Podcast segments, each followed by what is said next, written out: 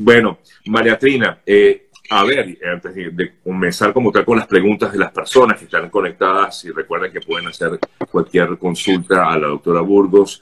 Eh, bueno, ahí vemos, vemos sobre todo ayer se dio una cumbre importante en Panamá, más allá de preguntarte por la noticia, porque seguramente de pronto no estás de todo informada, pero sí es importante saber que se está tratando de hacer todo lo posible para evitar más migración irregular a Estados Unidos.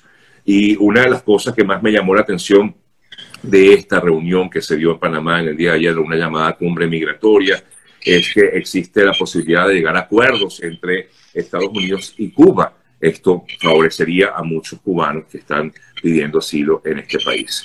Tienes eh, eh, clientes cubanos, ¿no? Bueno, no, sí tengo. Eh, los cubanos tuvieron han tenido un retroceso de, beneficios por la parte del parol, porque cuando entran por la frontera, lo más fácil era que le daban el parol, que llamamos que le permite tanto obtener el permiso de trabajo como sacar el ajuste cubano al año y el día. Eso se, se acabó, no les estaban dando parol a ninguno, creo que todavía no. Bueno, esas conversaciones ya veremos qué es lo que pasa. Obviamente eso va a seguir trayendo avalancha pues, de gente independientemente de lo que pase, positivo o negativo, seguirán viniendo al, imperio, pues porque realmente todavía pienso que es el mejor país para estar. Y, oye, Sergio, con todo lo que está pasando mundialmente, yo pienso, digo, ¿para dónde nos vamos a ir? dime tú, eh, yo pienso que no hay mejor país que este para estar, pues obviamente. En la parte de la cumbre de Panamá no leí la noticia. Eh, lo que me llama la atención es y sé que lo están haciendo de bien, em, pidiendo pues el, TPS a los venezolanos, la extensión. Eh, yo pienso que lo van a extender sin tener que pedírselo. Claro. un recordatorio bueno que se haga, como para que no se olviden de nosotros, ¿no? Este, pero bueno, yo espero, sería, de verdad para mí sería un golpe horrible que no extendieran el TPS, porque digo, que, perdimos todo este tiempo, o sea, que, ¿para, qué, ¿para qué lo hicimos? Un año. Hay gente que todavía ni siquiera se lo han aprobado. Entonces, yo pienso que esa broma no se le va a echar el, eh, Mallorca y el presidente Biden eh, con eso, pues no sé. Pero bueno, ahí estamos esperando muchos TPS sin aprobar, mucha demora con los permisos de trabajo, pero bueno, pienso que en este momento, estos dos próximos meses, mayo, junio, deben ser cruciales para que empiecen a aprobar todo. ¿Ok? Y, no es, y, seguramente, como bien comentas, María Trina, eh, seguramente el gobierno va a extender, a hacer una extensión de este TPS Ahora, esto implicaría que no solamente eh, pues se reservaría para personas que entraron antes de aquel 8 de marzo, es factible que pongan otra otra fecha. Yo pienso que sí, es, como que pedir mucho, porque normalmente no lo hacen, pero cuando la crisis continúa, la crisis migratoria continúa, continúa entrando esta gente por la frontera, deberían darle otra fecha, otra fecha, un poquito más eh, pero cuando nosotros pedimos algo, eh, queremos, quieren hasta el 31 de diciembre. Bueno, ¿y por qué me vas a dejar afuera los de enero, febrero, marzo? Entonces, como que, bueno, dame la fecha hasta, hasta el día que, que haces la extensión, pues, como que... Que consideren prudente, pues, pero que se dé algo, pues, seguramente esto se va a... Vamos a ver, ojalá, de verdad que Dios quiere que sí. Bueno, permíteme hacerte algunas de las preguntas que ya están conectadas, claro que, están haciendo nuestros amigos conectados. ¿Es cierto que se puede, que puede ser perjudicial solicitar alguna prórroga de pasaporte o solicitud de nuevo, de nuevo pasaporte? Ok, fíjate Sergio que esa pregunta me la han hecho dos o tres personas desde, desde el lunes. Y yo, cuando empiezan a preguntar cosas, algo anda por allí. Yo pienso que no, y no sé de dónde salió esa información. ¿Por qué?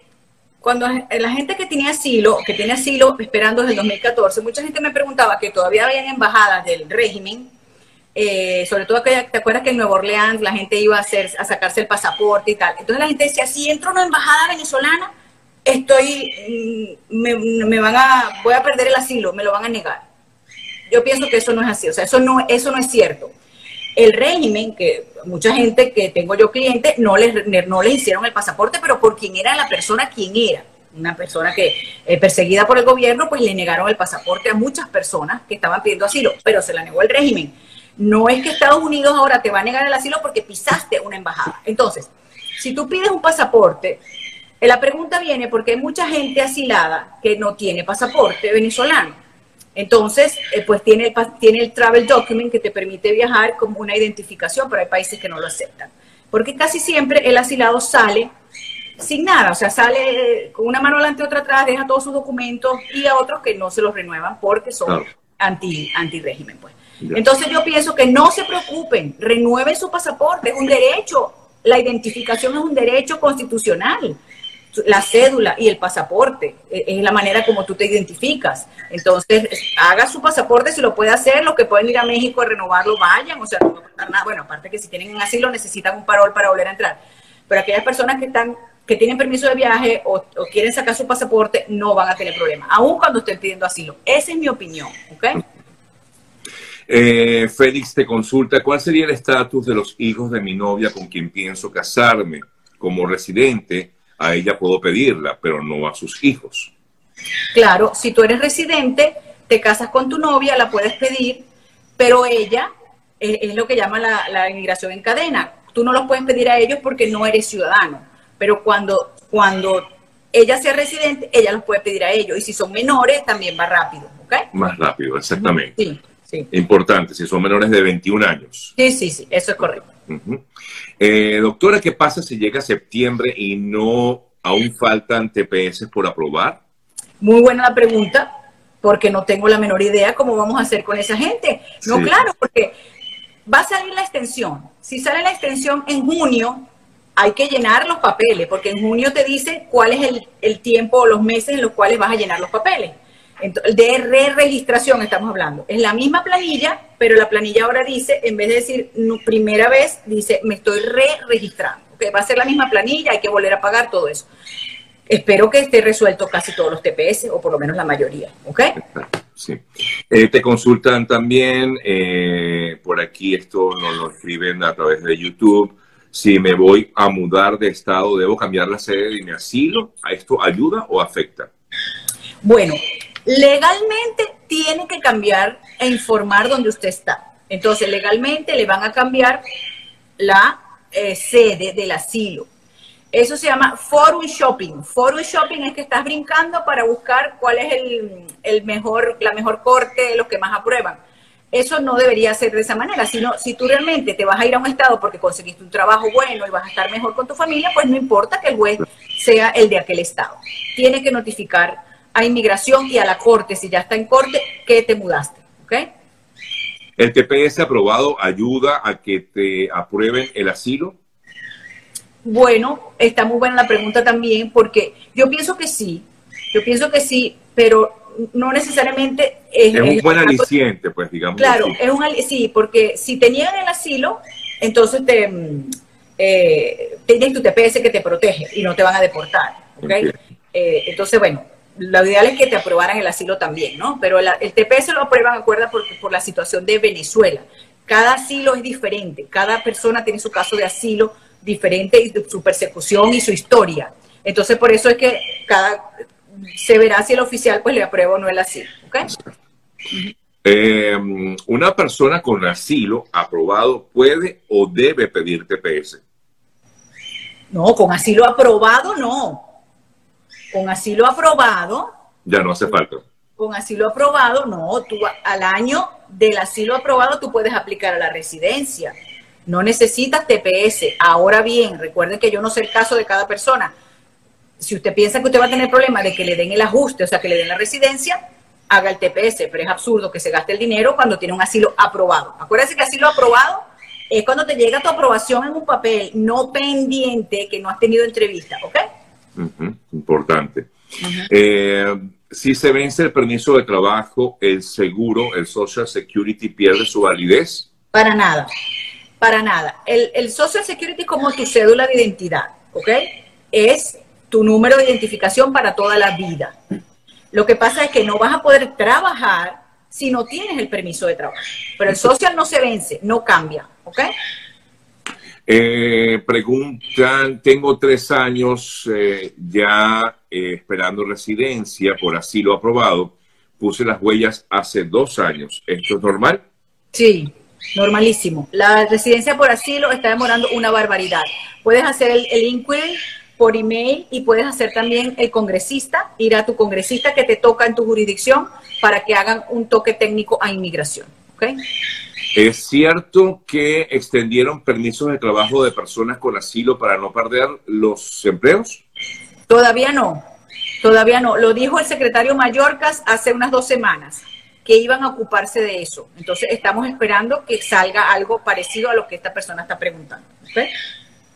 Eh, estoy casada con un ciudadano, comenta una amiga, entré como turista, solo tengo TPS pendiente.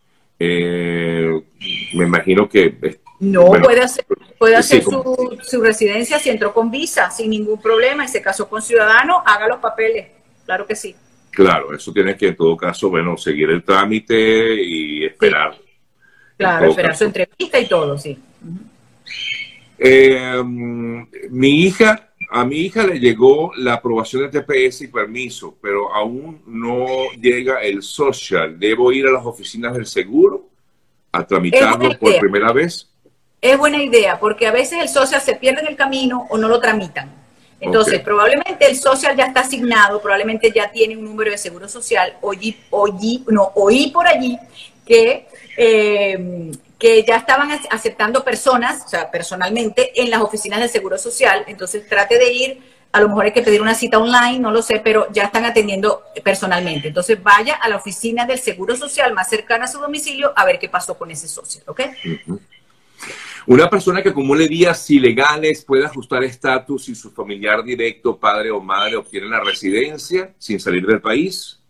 Depende de la edad, si es menor de 18 años, no ha acumulado presencia ilegal, pero debe salir del país a buscar su residencia, pero se la van a aprobar sin problema.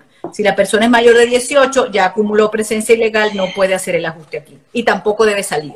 Eh, eh, eso, eh, bueno, es primera vez que oigo esto de la presencia ilegal, no, no había escuchado esto. No, sí, claro, la presencia ilegal que se ve, ¿cuándo hay presencia ilegal? Bueno, cuando te, se te vence tus seis meses de la I-94, cuando se te vence tu visa H, eh, se te venció un día y no hiciste nada, ya empiezas a acumular presencia ilegal. Entonces tienes 180 días después de ese vencimiento para irte del país y no acumular presencia ilegal. ¿Ok? Estoy casado, me adherí al asilo de mi esposa, ya me llegó el permiso de trabajo y el social, pero ahora me divorcio y ya llevo dos años eh, aquí, ¿cómo queda entonces mi estatus? Bueno, si ella es la principal en el asilo, ok, aquí hay una, es una norma muy peculiar, Sergio, porque el divorcio no termina el derecho al asilo. Ok. Entonces, si él se divorcia de ella, cada uno sigue por su lado y ella va a su entrevista de asilo y le aprueban el asilo, él se beneficia con el asilo también, aunque estén divorciados. Esa es la primera norma. Ahora, si ella se divorcia y ella resuelve por otro lado, sin ser por el asilo, es decir, se casa, entonces él queda fuera del asilo porque no hay ningún asilo. ¿Ok? entonces, lo que tiene que estar es informado y el divorcio es civilizado, este, que puedan conversar. ¿Ok?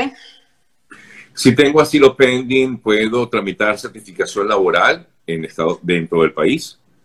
Ok, esto es otra pregunta muy importante y que muchas personas eh, pierden mucho dinero con eso. Eh, yo soy de la opinión que no califican porque el asilo no te protege de la ilegalidad. Es decir, cuando tú entraste al país de turistas, se te vencieron tus seis meses, ya tú estás ilegal. No importa que hayas presentado asilo. El asilo es otro proceso, es un proceso con el Departamento de Estado, ¿ok? Entonces, si tú después de cuatro o cinco años vas a hacer una certificación laboral, cuando llegues a tu entrevista de residencia te la van a negar. ¿Por qué te la van a negar? Porque el oficial va a decir cuál es su estatus migratorio y tú le vas a decir, no, yo estoy en asilo. Él te va a decir, el asilo no me interesa, el asilo no tiene nada que ver con esto. Usted debe estar en H, en L, en F, debes tener un estatus legal para hacer el ajuste aquí. Y el asilo no te lo da, ¿ok? Eh, si yo, perdón, si ya me llegó para poner huellas y fotos, pero yo tengo siete meses, ya tengo siete meses esperando y nada. Bueno, siete meses es nada. O sea, y nada no. Siete meses para nosotros es nada. Cuando nos dicen dos años, tres años, sí. Siete meses ahorita es, como te digo, una tontería realmente. Así que siga esperando porque es muy pronto, ¿ok? Recuerden, eh, si no hay noticias, es mejor, son buenas noticias, ¿no? No, news. good news. Los permisos de trabajo, eh, al parecer, aprobaron la prórroga instantánea. Bueno, ya ella hablaba un poco. Bueno, eso no, y si es así, lo confirmaremos, no hay ningún problema. Yo no he visto nada, porque a nosotros nos llega automáticamente las cosas nuevas de inmigración. A mí no me ha llegado nada hasta hoy. Pero si está por ahí la información, pues lo confirmaremos, claro que sí.